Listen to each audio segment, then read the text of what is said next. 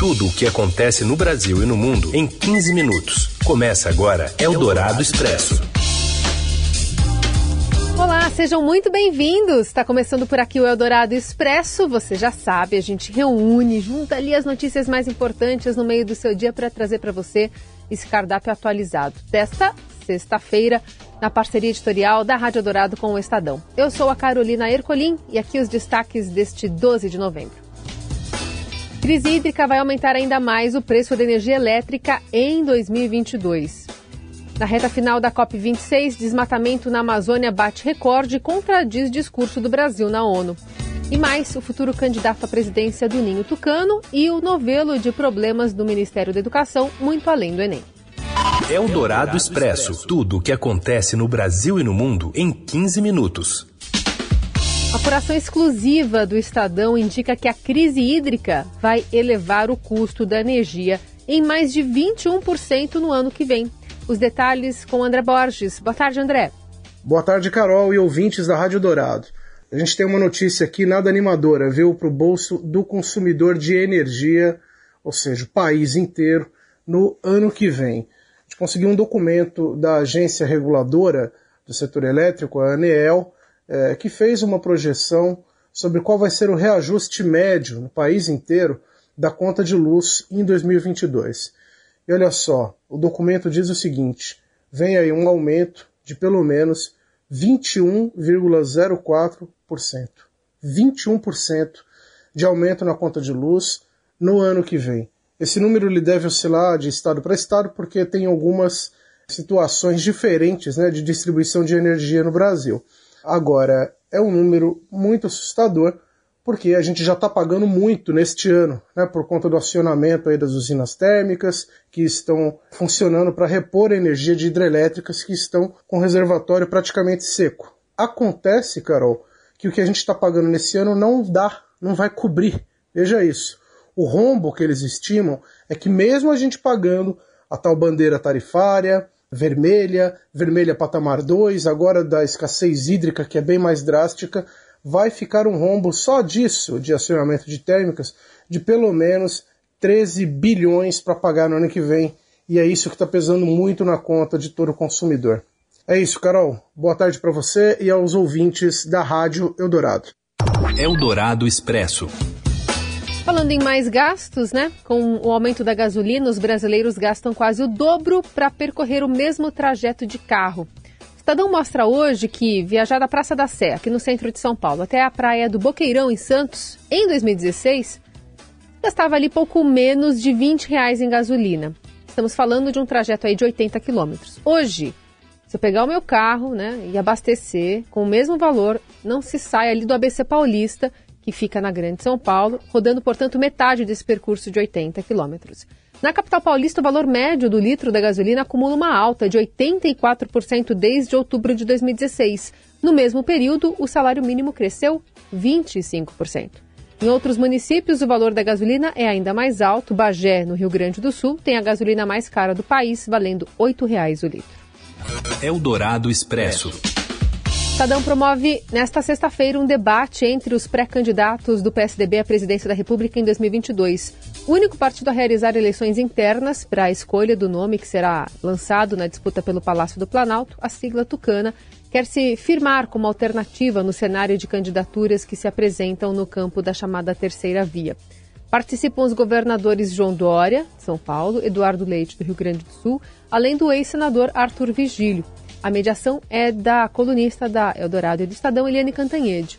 O encontro entre os postulantes tucanos ocorre em um momento decisivo nas prévias, já que o cadastramento dos eleitores no aplicativo da sigla se encerra agora, no domingo, dia 14. Ao ser questionado sobre o orçamento secreto, o governador João Dória destacou a posição de oposição adotada pelo PSDB na votação da Câmara. Quero registrar aqui que os sete deputados do PSDB de São Paulo votaram contra, votaram a favor do povo brasileiro, orgulham São Paulo, orgulham o PSDB, já que o nosso partido, por decisão da sua executiva, é um partido de oposição e não um partido de adulação. Se referindo, portanto, à aprovação da PEC dos precatórios. Incitado por Virgílio, o governador do Rio Grande do Sul, Eduardo Leite, citou a viabilidade eleitoral que segundo ele, é um dos pontos mais importantes a serem analisados nas prévias do partido. A gente tem que discutir aqui os programas, os projetos, mas como dizia Mário Covas nos debates com o Maluf, a gente tem que discutir aqui, se não o caráter, porque ninguém está duvidando do caráter de ninguém, o estilo de cada um. Eu não acho que eu trabalhe com comando de bancada, mas sim com argumentos. E na bancada da Assembleia Legislativa. O que a gente tem que discutir também aqui é o estilo de cada um e a viabilidade eleitoral. Laís. A colunista da Rádio Eldorado, Eliane Cantanhede, que media esse debate, questionou os três participantes com relação a possíveis mudanças para o avanço econômico do Brasil e o ex-senador Arthur Vigílio foi o primeiro a responder.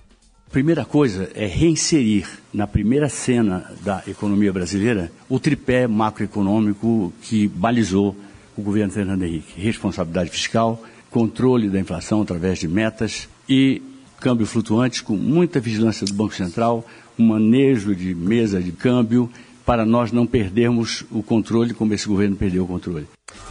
Cobertura é feita em tempo real pelas plataformas do Estadão. Você acompanha também todo o debate na TV Estadão no YouTube. Eldorado Expresso. O governo prorrogou por mais dois anos a desoneração da folha de pagamento dos 17 setores da economia que mais empregam. O benefício acabaria neste ano. A desoneração beneficia as empresas porque reduz os encargos trabalhistas que são pagos por elas. A decisão mira também um ano difícil para a economia com a retomada mais lenta do que o esperado. O Congresso analisa a prorrogação do benefício na Comissão de Constituição e Justiça da Câmara. Ontem, o deputado Marcelo Freitas apresentou um parecer favorável ao projeto de lei para estender a desoneração da folha, mas está até 20, 2026. Freitas disse ao Estadão que vai ajustar o texto para diminuir o prazo para dois anos, como sugeriu o presidente Bolsonaro. Eldorado Expresso. O Procurador-Geral da República, Augusto Aras, envia um pedido ao Supremo Tribunal Federal que limita os poderes das defensorias públicas do Estado. Mais informações de Brasília com Wesley Galzo.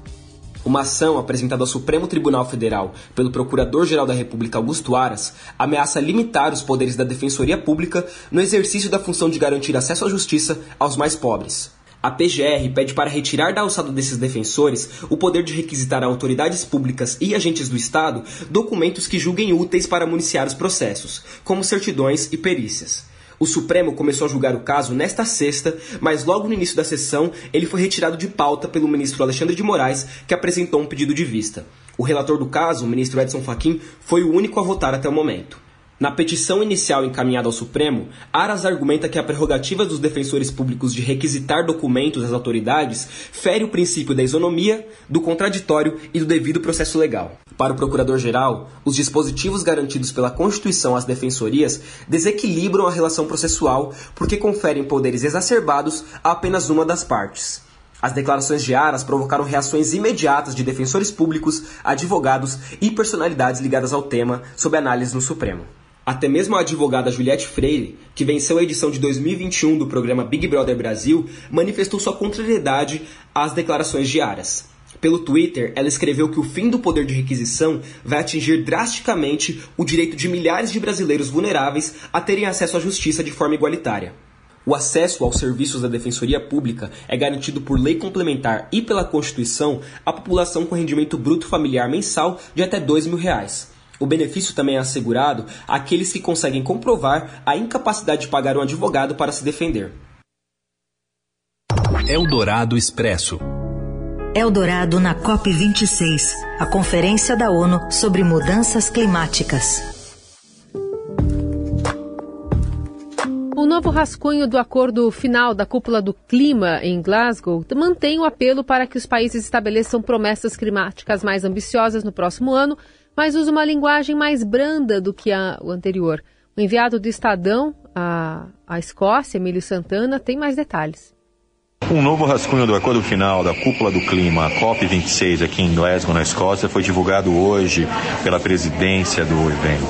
Essa nova versão do documento final, que ainda é um rascunho, suaviza a cobrança pelo fim dos combustíveis fósseis, como o petróleo, por exemplo Na versão anterior, o documento dizia que o mundo deveria se comprometer a eliminar gradualmente os subsídios dessas fontes de energia. Agora, o novo documento fala em atacar subsídios ineficientes para combustíveis fósseis. Mas afinal de contas, o que são subsídios ineficientes? Quem determina se são eficientes ou não? Essa nova redação foi uma forma de agradar aos países que têm no petróleo sua principal fonte de renda. Oficialmente, hoje é o último dia da conferência. No entanto, ninguém espera que ela acabe hoje de fato. Devemos entrar pelo sábado e talvez chegar até o domingo para ter uma resolução final.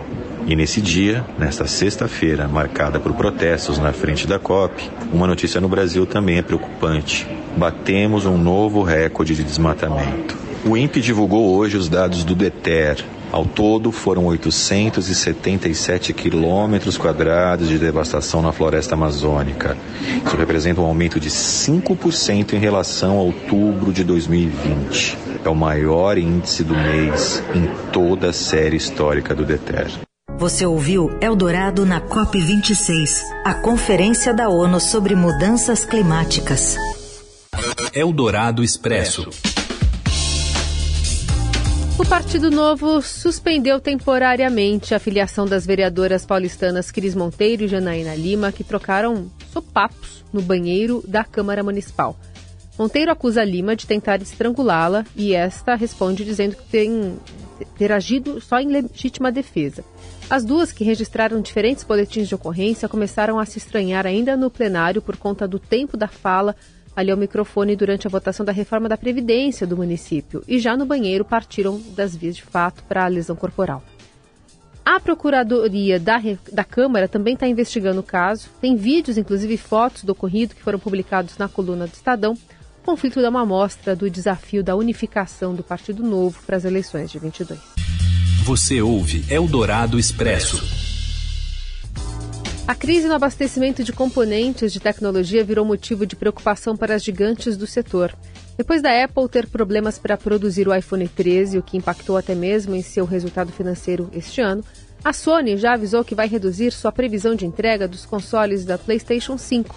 A Nintendo também cortou sua previsão de vendas do Switch. Por aqui, a falta de semicondutores fez a montadora Volkswagen suspender a produção de automóveis em uma fábrica do Paraná.